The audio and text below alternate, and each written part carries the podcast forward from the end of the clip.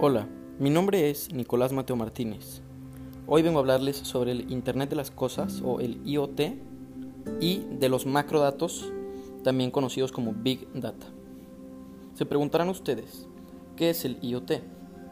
El Internet de las Cosas son todos los dispositivos electrónicos cualquiera que operan a través de redes globales, es decir, que todos los objetos que se pueden conectar al Internet, como vehículos, electrodomésticos, computadoras, teléfonos, todo tipo de cosas que te puedas imaginar, tu smartphone, tu tablet, todo. Por medio de sensores pueden transmitir todos sus datos y guardarlos a la red.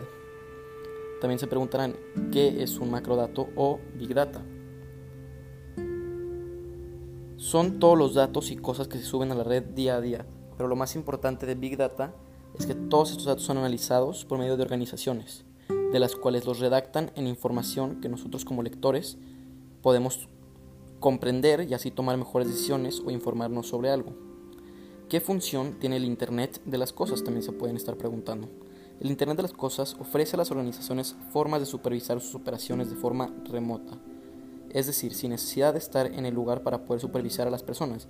Podría ser que una compañía tiene una oficina en una ciudad distinta a la cual se ubican las principales y no necesariamente tienen que estar presentes para controlarlas. Pueden hacerlo sobre muchas bases de datos y pues en general lo que a lo que ayuda el IoT.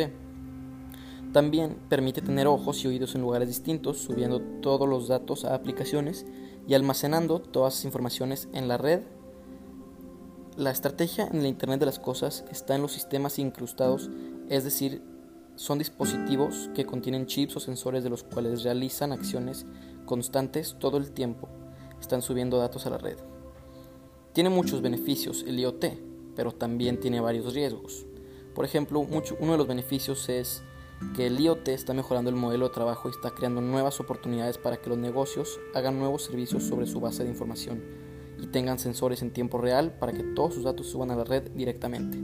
Es decir, por ejemplo, cuando hacemos un cuando usamos Google Docs, por ejemplo, tú nada más tienes que escribir, hacer tu ensayo, tu trabajo o hasta cualquier cosa que tú quieras analizar, escribir, simplemente con dar un clic ya lo tienes en una base de datos en la cual no se borra.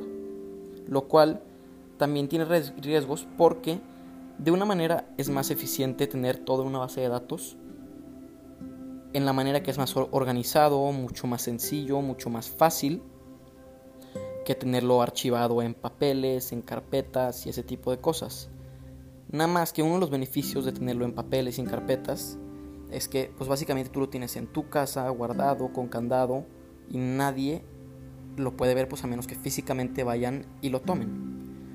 El riesgo del IoT es que, por ejemplo, imaginemos que tenemos información confidencial de alguna compañía o de cualquier tipo de cosa, cualquier, cualquier código, ese tipo de cosas.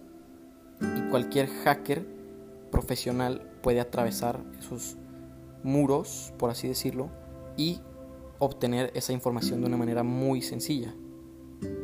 Lo cual también se puede arreglar y proteger con varios anti-hacks, por así decirlo, que son cosas que ponen haz de cuenta como si fuera una pared que no se puede atravesar a menos que seas un hacker muy, muy, muy profesional, pero esos son muy difíciles de encontrar.